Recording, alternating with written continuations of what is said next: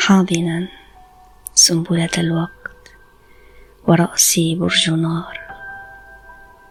ما الدم الضارب في الرمل. وما هذا الأفول؟ قل لنا يا لهب الحاضر ماذا سنقول؟ مزاق التاريخ في حنجرتي. وعلى وجهي أمارات الضحية. ما أمر اللغة الآن؟ وما أضيق باب الأبجدية. حاضنا سنبلة الوقت ورأسي برج نار. أصديق صار جلادا. أجار قال ما أبطأه لاكو من الطارق؟ جاب اعطه الجزية. أشكال رجال ونساء. صور تمشي اشرنا وتساررنا خطانا خيط قتل. أترى قتلك من ربك آت؟ أم ترى ربك من قتلك آت؟ ضيعته الأحجية. فانحنى قوسا من الرعب على أيامه المنحنية. لي أخ ضاع. اب جن وأطفالي ماتوا. من أرجي؟ هل أضم الباب؟ هل أشكو إلى سجادة؟ داخ هات الحق وامنحه الشفاء من عطوس الفقهاء.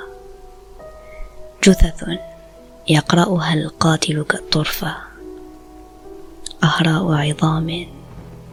رأس طفل هذه الكتلة. أم قطعة فحم؟ جسد هذا الذي أشهد أم هيكل طين؟ أنحني أرتق عيني وأرفو خاصرة. ربما يسعفني الظن ويهديني ضياء الذاكرة. غير أني عبثا أستقرئ الخيط النحيل. عبثا أجمع رأسا وذراعين وساقين لكي أكتشف الشخص القتيل. لمن النملة تعطي درسها؟ ولم الدهشة؟ شعر مسج هذا الشرر الفاجع بالعين.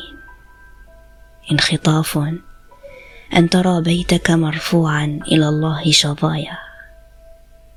صرخت بومة عراف على مئذنة. نسجت صوتها قوس قزح وبكت مخنوقة حتى الفرح. حاضنا سنبلة الوقت وراسي برج نار كشف البهلول عن أسراره أن هذا الزمن الثائر دكان حلي أنه مستنقع من أنبياء. كشف البهلول عن أسراره. سيكون الصدق موتا ويكون الموت خبز الشعراء.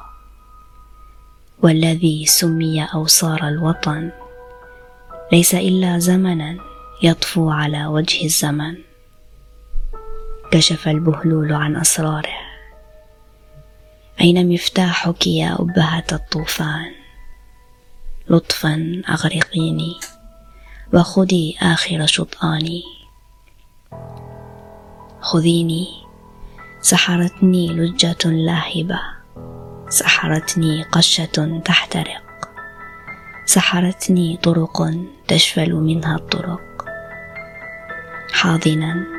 سنبلة الوقت ورأسي برج نار. نسيت نفسي أشياء هواها. نسيت ميراثها المكنون في بيت الصور. لم تعد تذكر ما تلفظه الأمطار. ما يكتبه حبر الشجر. لم تعد ترسم إلا نورسا. يقذفه الموج إلى حبل سفينة. لم تعد تسمع إلا معدنا يصرخ. ها صدر المدينة. قمر ينشق مربوطا إلى سرة غول من شرر.